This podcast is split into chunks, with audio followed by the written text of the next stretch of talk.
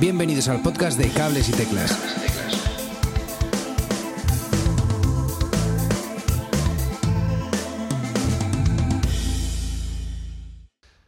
Muy buenas a todos y bienvenidos a un nuevo episodio de Cables y Teclas. Hoy tenemos el honor de traer a Paco Loco. ¿Qué tal? Paco, ¿cómo estás? Muy bien, aquí en Cables y Teclas, a tope.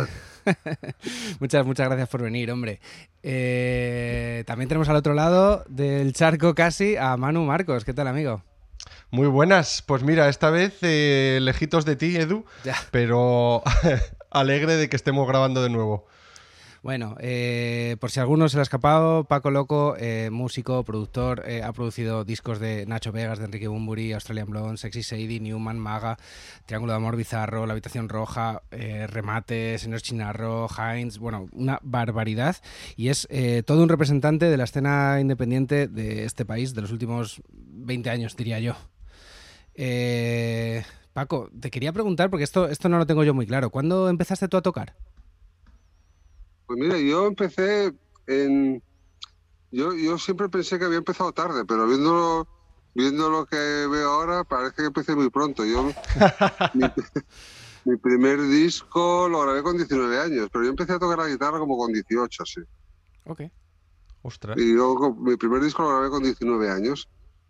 Pero digo tarde porque generalmente la gente dice, yo empecé con 15, con 14, pero no. Yo, a mí me gustaba mucho, siempre fantaseaba que alguna vez tenía una guitarra y tocaba la raqueta de tenis en casa con los discos de la Velvet Underground y de, y, y luego ya me compré la guitarra y empezamos a hacer el grupo. Ok, ¿tu primer grupo fueron Los Locos? Mi primer grupo fueron, digamos, sí, sí, sí. Bueno, fue, fue grupos que se fueron cambiando un poco de nombre, pero con los mismos miembros. Y oficialmente se llamó Los Locos que nos presentamos en un concurso ahí de, de Gijón, que quedamos los últimos con cero puntos de toda la gente, de, los, de, todo el jurado, cosa que me enorgullece bastante. Y luego fue cambiando, fue cambiando la formación, pero sí, con el nombre de Los Locos. Ok. Qué bueno. Y oye, dices, claro, que a los 18 empiezas a tocar, a los 19 ya empiezas a grabar. ¿En qué momento dices tú, oye, esto empieza a crecer, eh, de aquí hay un negocio, hay, hay eh, ¿en qué momento dices tú, vale, pues me, voy a empezar a, grabar y a grabar otros grupos? Bueno, en la época que cuando yo... Bueno, igual empecé un poco antes con la guitarra, igual empecé con los 17, ¿eh? porque ahora veo que un año no es suficiente para haber crecido tanto, pero... pero bueno, yo grabé un disco porque ganamos un concurso de maquetas, las míticas concursos de maquetas. En aquella época grabar discos era muy difícil y, ostras, entrar a un estudio era como entrar a un santuario un poco mágico. Y, y, cuando entré en el estudio me dio tal tal flash de lo que me gustaba que, bueno, poco a poco empecé a, a pensar que realmente a mí lo que me gustaría sería eso. Yo hace poco me hicieron una entrevista y, de, un poco de la historia, un poco de mi vida y, dije una cosa que, que, es verdad, que yo, yo, a mí me llamaba mucho la atención, sobre todo, ver fotografías de guitarras eléctricas porque eran como muy estrechas y me llamaba mucho la atención de los, de los micrófonos. Yo iba a misa para ver los, los curas hablar por micrófonos. qué fuerte, qué bueno. Y, así estuviste eh, grabando durante cuántos años. Bueno, sobre todo, más que nada, ¿cuándo te diste cuenta que lo de grabar iba para adelante y, era, tu futuro? Bueno, em, a mí me gustaba mucho. Yo en aquella época tenía como, como mucha. Estaba todo el día componiendo. Mejor o peor, me imagino que peor. Pero en aquella época yo pensaba que hacía auténticas obras maestras. Eh, pues decido, pues con la ayuda familiar un poco, pues montarme un estudio, pero más que nada enfocado hacia mi, hacia mi talento compositivo. Pero debía ser que mi talento compositivo no era muy bueno porque empecé a tener más talento para grabar a la gente y, y de repente me vi un poco embarcado eh, grabando a gente y no componiendo y no tocando, ¿no? Y, y de repente pues me vi que me dedicaba a grabar. Fue como una cosa como poco a poco, no es, eh, no es como ahora que la gente decide ser productores, ¿no? Que yo soy productor, yo, no, yo empecé a hacer mis cosas, la gente me llamaba, les ayudaba eh, y de repente vi que, Eh, yo recuerdo que el día que tuve que comprar un calendario fue el día que cambió todo en mi vida, ¿no? Ya en el momento que no podía acordarme de, de todas las fechas que tenía toda la gente grabando, que dije, tengo que hacerme con un calendario, yo creo que fue el punto de inflexión. Qué fuerte. Eh, todo esto fue en Gijón, imagino, ¿no? Gijón, Luego sí. trasladas, trasladas el estudio a Cádiz, un poco por amor, si se puede decir. Y- Por y- amor, sobre amor a la música y a la, y a la mujer y al arte. Pero sí, estuve durante seis años compaginando Gijón y Cádiz, ok. hasta que ya decidimos de dejarlo todo en Cádiz. Y supongo que habría muchas bandas de, de Gijón o de la zona norte que, que para ellos supuso un poco bajón, ¿no? Que tú te, que tú te fueras o, o todo bien, ¿se trasladaron allí o qué hicieron? Bueno, digamos que durante seis años estuve un poco, eh, decidía qué, qué proyectos podía hacer en Gijón o podía hacer en el puerto. La verdad es que era muy cómodo eso porque te llamaba alguien, ¿qué prefieres, Gijón o el puerto? Bueno, pues poco a poco la gente fue prefiriendo más el puerto, el puerto, entonces ya cuando ya era casi masivo, pues decimos. Y había grupos que, bueno, los grupos que realmente querían grabar conmigo se trasladaban. Date cuenta que, bueno, bueno, tú estuviste aquí y al final al principio puede darte un poco de pereza, pero luego son como unas vacaciones. Sí, sí, sí, la verdad es que sí. Eh, es verdad que, que cuando entras al estudio, eh, pues, a la finca, vamos, es que se respira paz y, y música y es, es una pasada. Estás eh, el 100% del día eh, concentrado en lo, que, en lo que importa. Y, joder, mola mucho llegar y ver la barbaridad de, de instrumentos, que es que es, es abrumador, eh, pero, pero es que esto solo es el comienzo, o sea, según entras y ver, yo cuando vi todos los teclados dije, madre mía, de mi vida, ¿dónde me he metido? Pero es que luego hay muchísimo material, muchos instrumentos, muchos elementos que pueden usarse para la, para la grabación y tal. Tienes todo o casi todo siempre a mano para grabar y esto me llamó mogollón la atención. Eh, Sí, ¿Cómo di- sí, sí. ¿Cómo de importante Bueno, es eso? Para mí es importante porque cuando, cuando un, un grupo viene, eh, yo he sufrido otros estudios de, de llegar y empezar de cero y, y el primer día que se ha perdido, ¿no? Entonces a mí eso, eso me da un poco de, de miedo y me da un poco de pereza y sobre todo me da angustia por el grupo porque al final, bueno, los grupos están pagándose sus, están pagando un trabajo por grabar y realmente están pagándolo por grabar, no por montar. Entonces, Ya. entonces para mí es importante que cuando llegue el grupo, bueno, pues siempre hay que hacer ajustes porque, bueno, cada uno toca diferente, pero está todo preparado para llegar y tocar. Está más o menos todo hecho y se puede llegar rápidamente a tocar la guitarra, o sea, las cosas normales, y un teclado, y, y- y es, es relativamente rápido. No me gusta mucho perder tiempo en eso primero porque eh, yo siempre digo que es también desde el punto de vista egoísta, que tampoco me gusta estar viendo a la gente que me da un poco la brasa mientras estás montando. Entonces, si está montado ya, mejor. Qué bueno. Pues es que eh, yo, yo aluciné porque cuando hablé con Edu me dijo, no, no, si es que es sentarte, eh, encender el aparatejo y, y para adelante. Y yo digo, hostia, pero eso tiene que haber sido súper complejo todo el cableado y, y conseguir en- encajar todo, ¿no? Bueno, eh, en, mis, en mis días libres, al final no se convierten en libres, eh, voy viendo qué es lo que no está cableado y no está cableado. Entonces, eh, como yo cambio mucho el estudio de, de- de- de sitio y de forma, pues siempre estoy un poco, estoy descableando y cableando, ¿no? Entonces, de repente, cuando tengo un día libre, digo, ostras, ayer intenté poner este teclado y no me sonaba. Entonces veo ver dónde está la cosa y bueno, pues me gusta tenerlo todo más o menos que sea rápido. Sí, sí me gusta. No me gusta perder el tiempo con el típico, qué raro, esto ayer funcionaba, ¿no? ¿Sabes? Esto es un- y en los estudios de grabación esto es muy típico. Qué bueno. Eh, y realmente con la cantidad de, de, eh, de instrumentos eh, que, que tienes por ahí, ¿la compra-venta es algo habitual en tu día a día?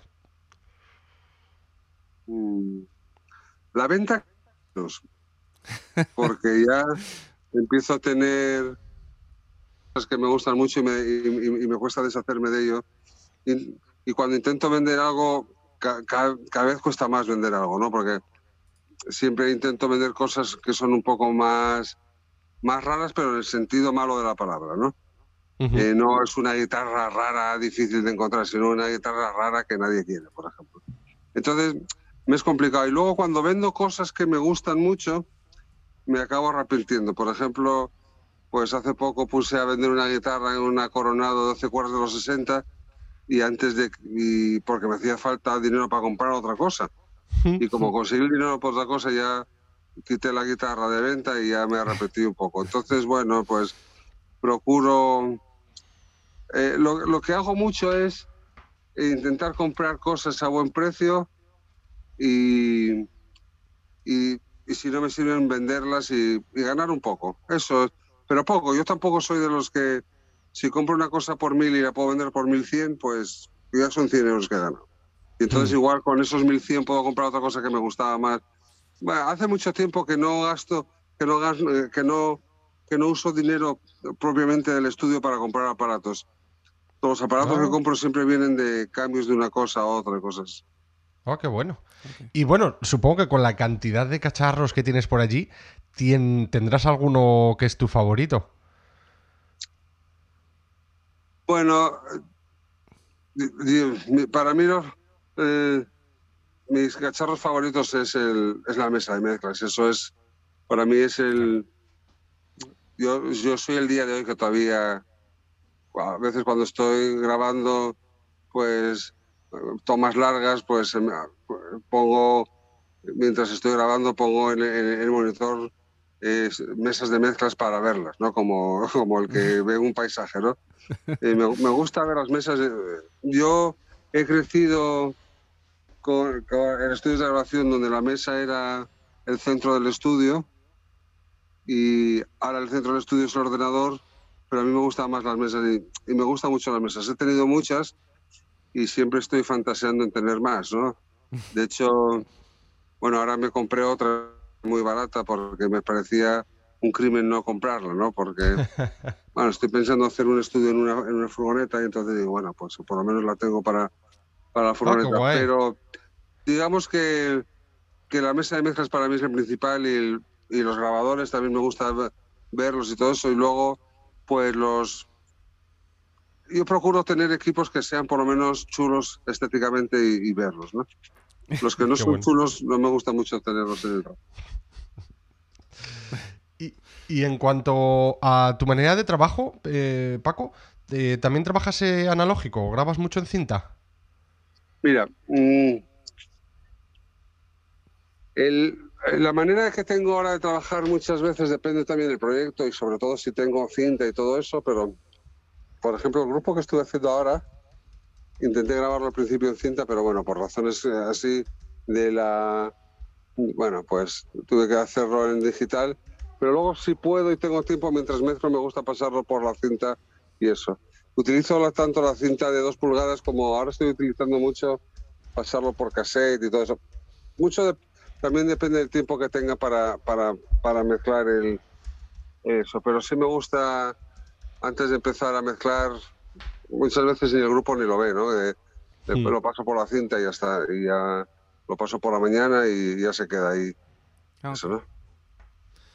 Luego, eh, yo de la experiencia que, que, tuve allí, una de las frases que, que, saco, que creo que te representa bastante, es lo de peor pero diferente es mejor que igual que lo demás. el ruido eh, es un tema de conversación como muy recurrente en tu, en tu discurso. ¿Quieres, ¿Quieres hablar un poquito de esto? Bueno, es que todo, todo es un poco como, como uno ha crecido y la música que ha escuchado, ¿no? Mm. Eh, los discos que yo escuchaba cuando yo era joven, todos tenían ruido y tú asumías el ruido y ya está. Es una cosa que estaba así y de repente como las mezclas estaban hechas como estaban hechas, pues escuchabas los ruidos de, los, de las pistas antes de entrar y, y eso no, no, fue una cosa que, que, nunca me importó. De hecho, bueno, pues asumías que era así, ni te dabas cuenta, ¿no? Entonces, bueno, pues es una cuestión de, de, de con lo que has crecido. Si lo que has crecido es con el, escuchando el ordenador y, y los ruidos te dan miedo, pues entonces entiendo que, que, que sea un poco así, ¿no? Y, y luego también he crecido en un, en un ambiente en el que los grupos nobles sonaban a grupos nobles. Entonces, o sea, me, hay muchos grupos americanos de los 70, 80 que me flipan cómo suena, pero desde el punto de vista de lo que es el sonido hoy, la gente diría que suena mal, ¿no? Me viene a la cabeza, por ejemplo, los DBs, que es un grupo así de pop de, de, de donde eran los, los 52, que están hechos y las, y las cosas suenan como estrechas y suenan mal, pero era cuando los discos primeros sonaban a grupos primeros. Ahora los, los discos primeros tienen que sonar como los Foo Fighters. Y eso a mí es que me, es, me, me, me, da un poco de pereza, la verdad. He hecho, un poco, he hecho un poco de menos ese, ese rollo. Entonces, claro, los grupos antes, tú escuchas a los DB y dices, ostras, ostras ¿cómo suenan, tío?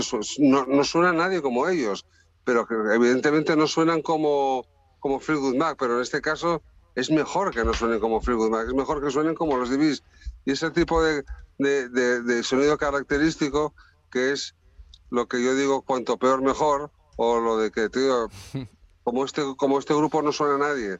Y eso es lo que, lo, lo, lo que, lo que mola, ¿no? Que, que, vale, que el bombo suena estrecho, que la caja suena no sé qué, pero que suena como, como una cosa muy personal, ¿no?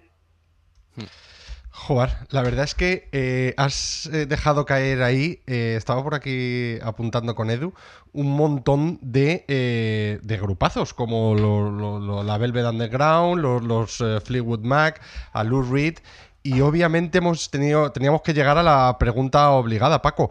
¿Qué discos o bandas crees que te han influenciado más como, como músico y como productor? Bueno, yo esta, esa pregunta en mi caso es muy, muy sencilla de, de contestar, porque a mí los grupos que más me han influido pues, eh, fue eh, los Beatles y la Velvet Underground y Lou Reed. Son cosas diferentes, sí. pero cuando se trata de hacer un poco más de pop, los Beatles, y cuando se trata de un poco más alternativo, la Velvet Underground y, y sobre todo los discos de Lou Reed, que para mí son como el Transformers o como el Berlín, que me parecen increíbles. Luego hay muchas cosas que me gustan mucho, pero digamos que con lo que flipo es con eso. Eh, allí en el estudio descubrí una versión que, que yo no había conocido, eh, cantada por Mikel Erenchun y que grabasteis allí, de, de, un tema de Joel, de, bueno, de Deluxe. Eh, creo que era que no, eh, la canción, ¿no? Sí. Y, y, es que es, o sea, es como escuchar a los Beatles tocan, tocando con tocando con Mikel Erenchun, ¿eh? El sonido y todo, las líneas de bajo, está como muy, muy, muy. Sí, bueno, fue, fue, una cosa que, bueno, pues fue una especie de. Eh, a mí no me gusta mucho hacer versiones porque es muy complicado. Eh, pero siempre que me, si hago versiones me gusta que sean totalmente diferentes al original, que por lo menos aporte algo, porque el original siempre, casi siempre es mejor, ¿no? Y que aporte mm. algo diferente, ¿no? Entonces, pues me gusta ver, antes de escucharla, ver por dónde, podemos, por dónde podemos llevarla y a, por dónde puede ir.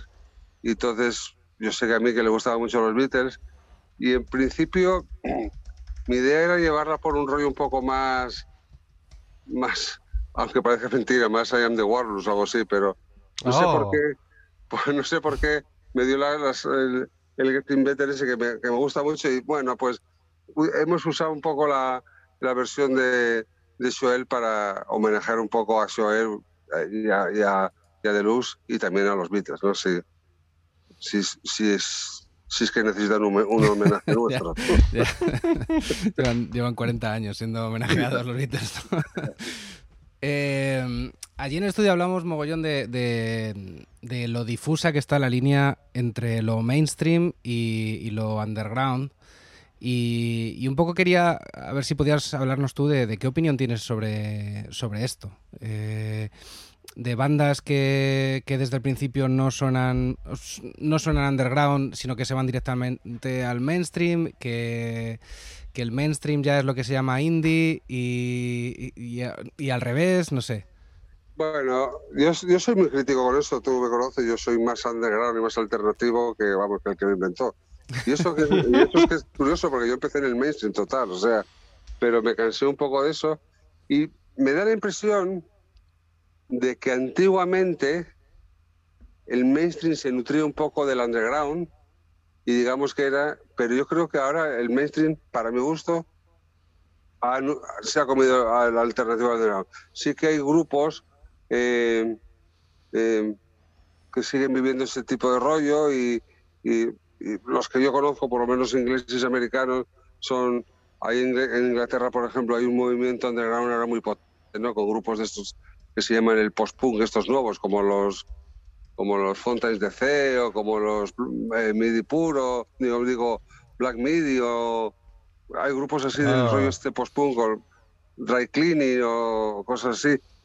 Pero ahora mismo yo lo que estoy viendo aquí, aquí es que los grupos, digamos, más alternativos o underground se han, se han tirado directamente al mainstream.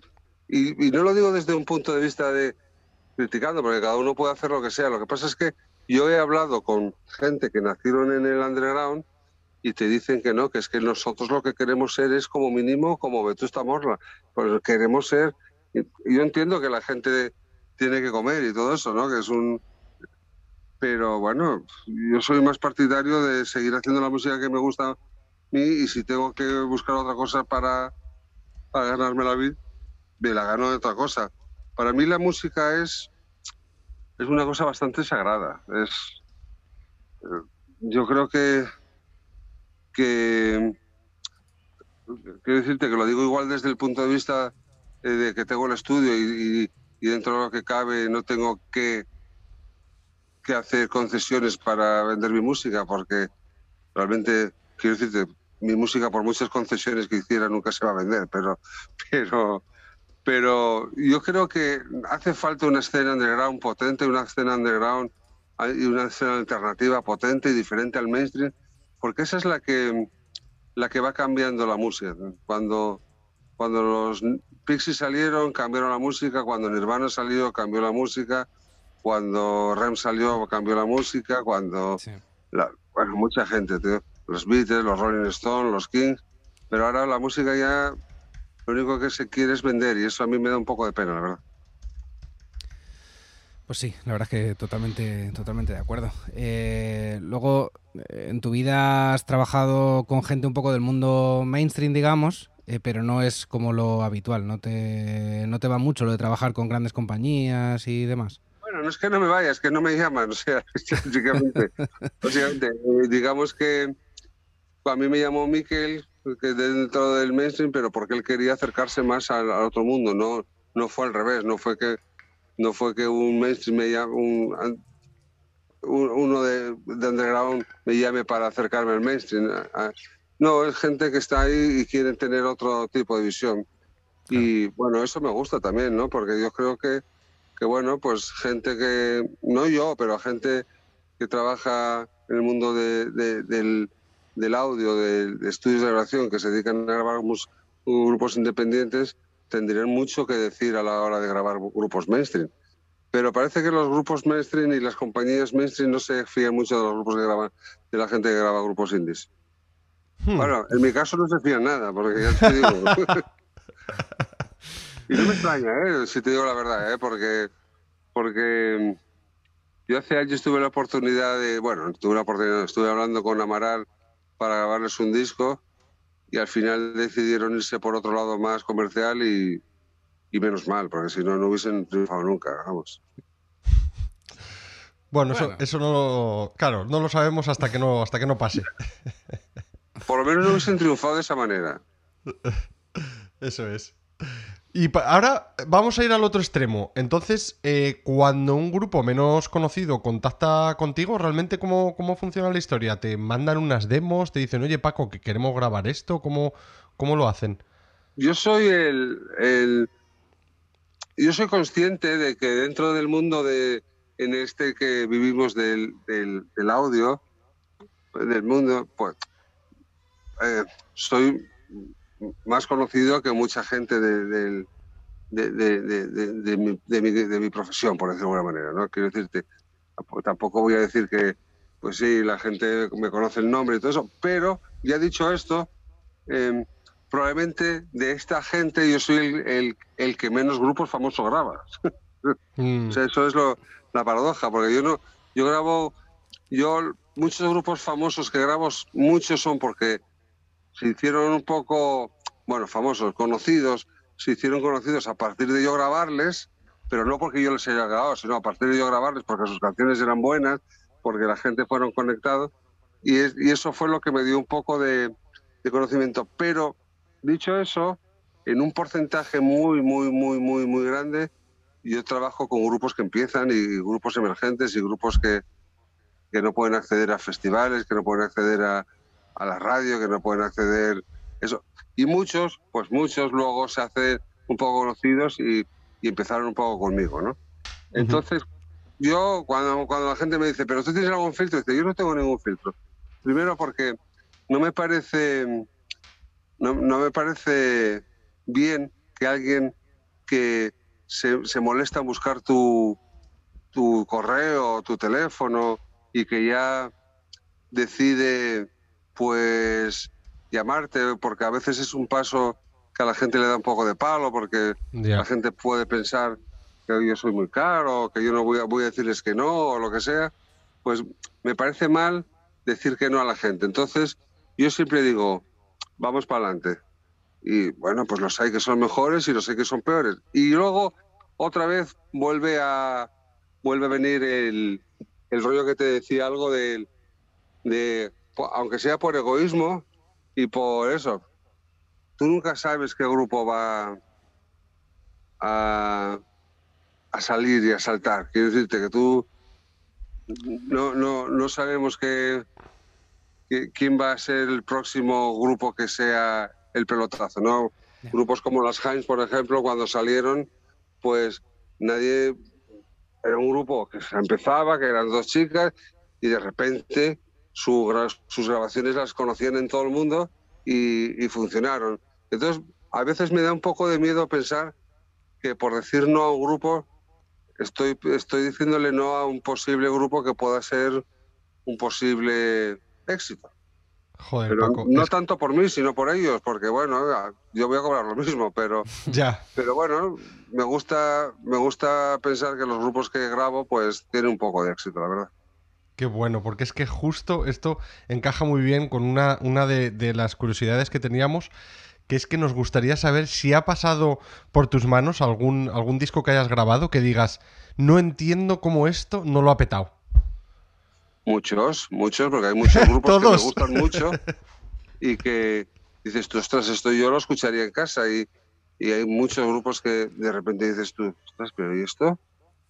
Si están funcionando estos, ¿por qué no funcionan estos, no? Al final, yo creo que la música tiene un, un, un factor que es inexplicable, que es lo que realmente hace que la música sea tan chula, ¿no? Que el factor es inexplicable, que de repente tienes una canción y es un éxito brutal y haces la siguiente pensando que va a ser igual de éxito y a la gente ya no le hace tanta gracia, ¿no? Y entonces, o al revés, ¿no? Y dices, esto, esto va a ser un éxito y, y es una mierda y de repente sacas una canción y de repente dices, esto es una mierda y, y puede funcionar. Entonces, esas, esas variantes que son un poco indefinidas, que ni la, ni la gente de las compañías sabe lo que es, es lo que a mí me gusta de la música. ¿Y Claro, algún eso- recuerdo Dime, que tengas de algún grupo? O a lo mejor de- que digas, es que este es, este es el, que, el que lo va a petar. ¿O no, te- no, te- no recuerdas de alguno así en específico? Mm, ahora sí de... No, no, específicamente no, no te puedo decir, pero yo recuerdo que cuando empecé con el rollo este del... Al principio el indie, había grupos que decías, tú estás, qué grupo más bueno, porque no, no, no funcionan y... eso, pero no te podría decir ahora nombre, nombre, pero bueno, te puedo decir, por ejemplo, cosas de ahora que... mira, eso sí te lo puedo decir. Inexplicablemente no sé cómo lo triunfan. Yo soy un gran amigo, es muy amigo mío y yo soy muy admirador de su trabajo, de Joaquín Pascual. Creo que hace unos discos increíbles, que evidentemente no son comerciales, pero que podrían llegar a un, pub- a un público y, no entiendes cómo, cómo un- unos discos como los de Joaquín Pascual no llegan a más gente. Es algo, por ejemplo, que no entiendo bien. Qué bueno, muchas gracias. Pues mira, yo no lo conocía, lo vamos a poner eh, en las notas del episodio para nuestros oyentes también que le, que le echen una escucha. Bueno, eh, vamos a cambiar un poquillo de, de tema, Paco, que quería hablar también contigo de tu opinión sobre eh, bueno, los medios de comunicación, la, la novedad así tecnológica, que por cierto, eh, en Insua eh, ya estamos dándole vueltas a lo de hacer un canal de YouTube con tu idea de hacer episodios parodiando programas de televisión en lo que, en lo que, en esas cosas que parecen increíbles, que tal, pero en realidad está tejiendo o cortándose las uñas a alguien. O, por, ejemplo, el que hablamos del cobrador de peaje. no te preocupes que vamos a media, ¿vale? Con los beneficios de, esto. Perfecto. Eh, a ti te gusta mucho la tele, ¿no? Por cierto.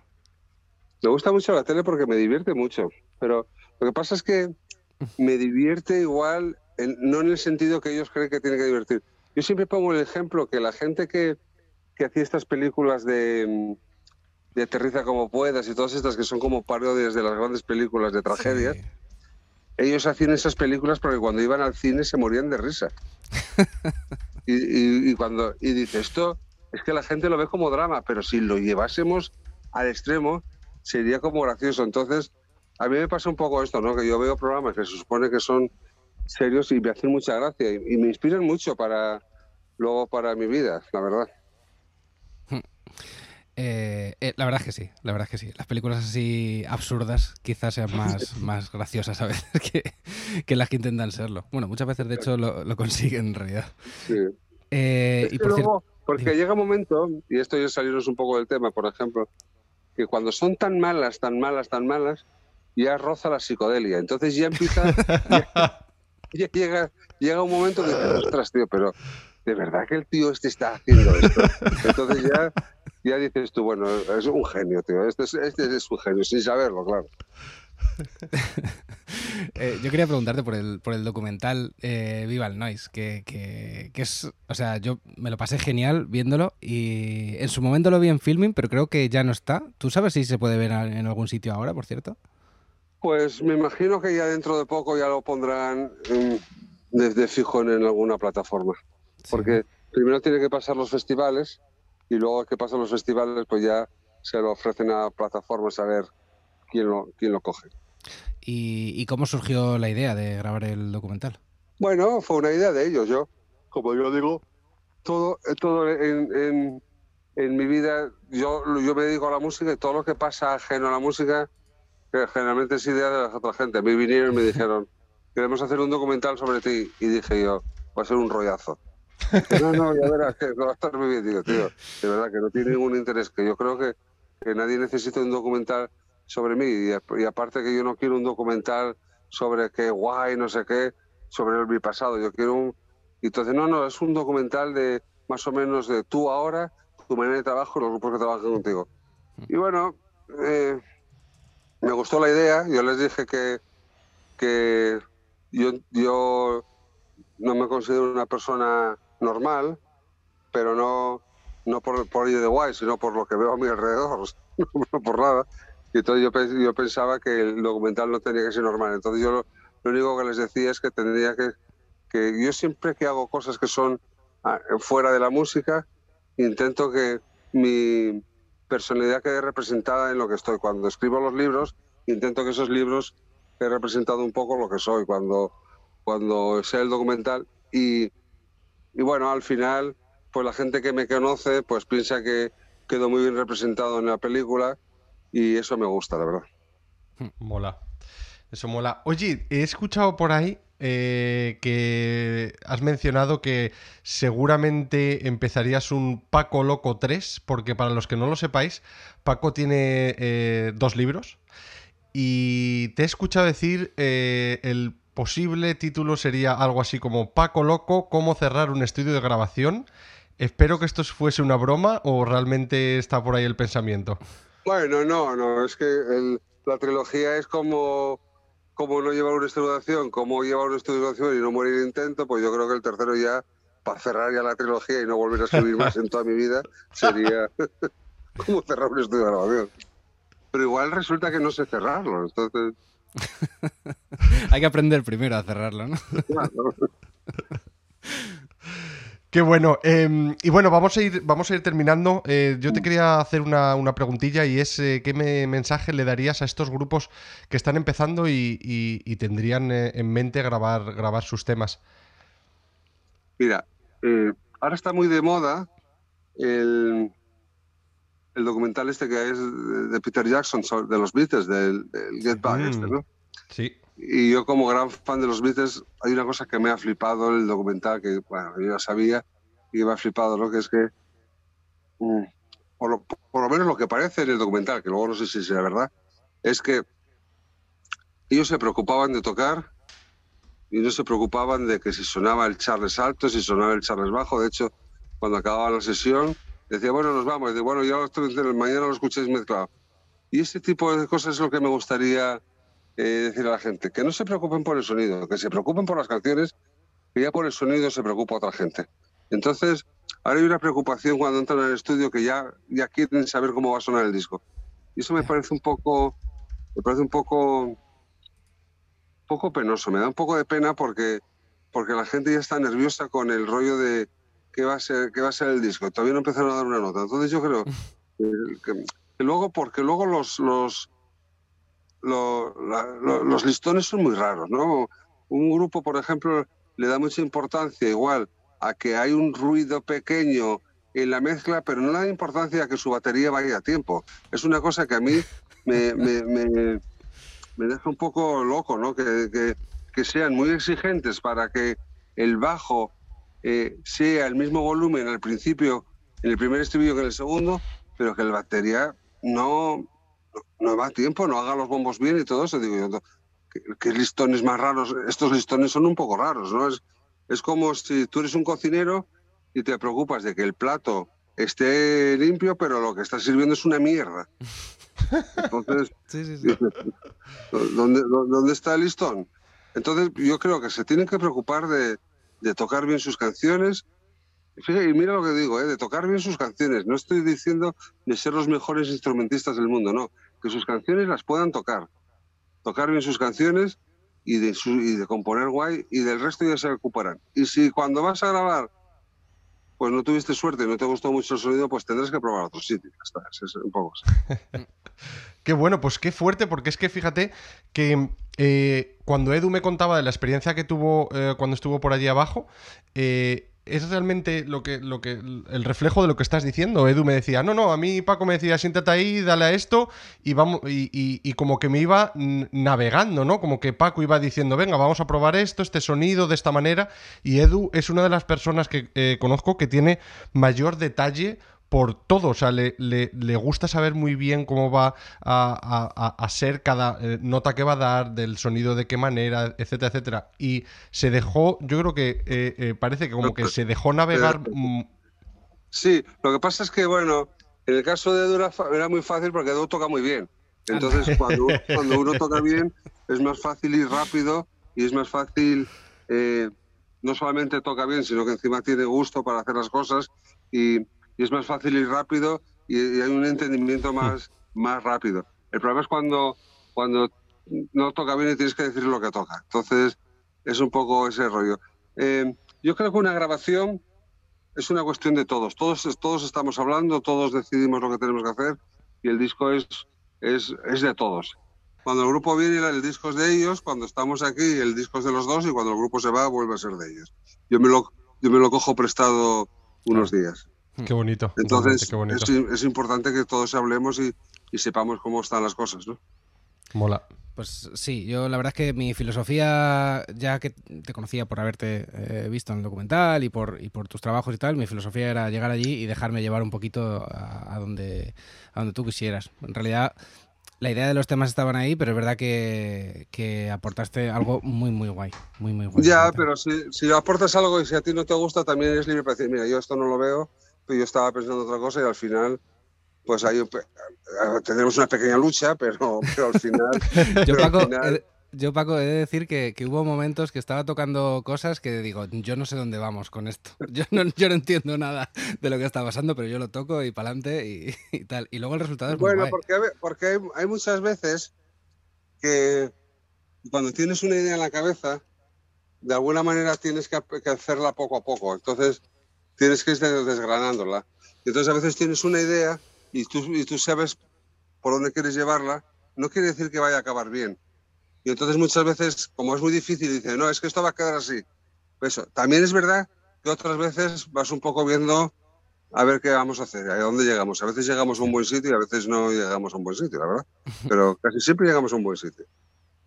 Pues sí, la verdad es que estuvo, estuvo muy guay y, y, bueno, la gente podrá escuchar en breve, breve el resultado. Eh, vale, Paco, nos vamos a ir despidiendo. Eh, siempre le preguntamos a todo el mundo por recomendaciones de alguna banda emergente que quiera, que quiera mencionar aquí, para hacerles, darles un poquillo de visibilidad. Mira, yo como te dije antes, yo grabo casi todo bandas emergentes, pero ya que estoy grabando aquí a un grupo que se llama de Mallorca, que se llama Bad Shades, vamos a hablar de Bad Shades. Es un grupo muy joven y les gusta Bob Dylan y eso, que es raro que a los grupos jóvenes les guste Bob Dylan. Mm. Qué guay. Qué guay. Sí. Pues, pues, apuntados están. Eh, les dejamos, buscaremos música suya y la, y la dejamos en las, en las notas del episodio. Pues nada más, Paco, muchísimas, muchísimas gracias por. Oye, por muchas gracias a vosotros y, y, me gusta que haya gente con esas iniciativas y que, y que haya más gente como vosotros. Bueno, muchas gracias y vale, un abrazo. Gracias, gracias, a los que nos habéis escuchado hasta aquí. Hasta otra. Venga, gracias. Gracias, Paco. Un abrazote. Hasta aquí el programa de hoy. Si te has quedado con ganas de más, suscríbete en las plataformas de podcast habituales. Y puedes seguirme en Twitter en arroba cables y teclas.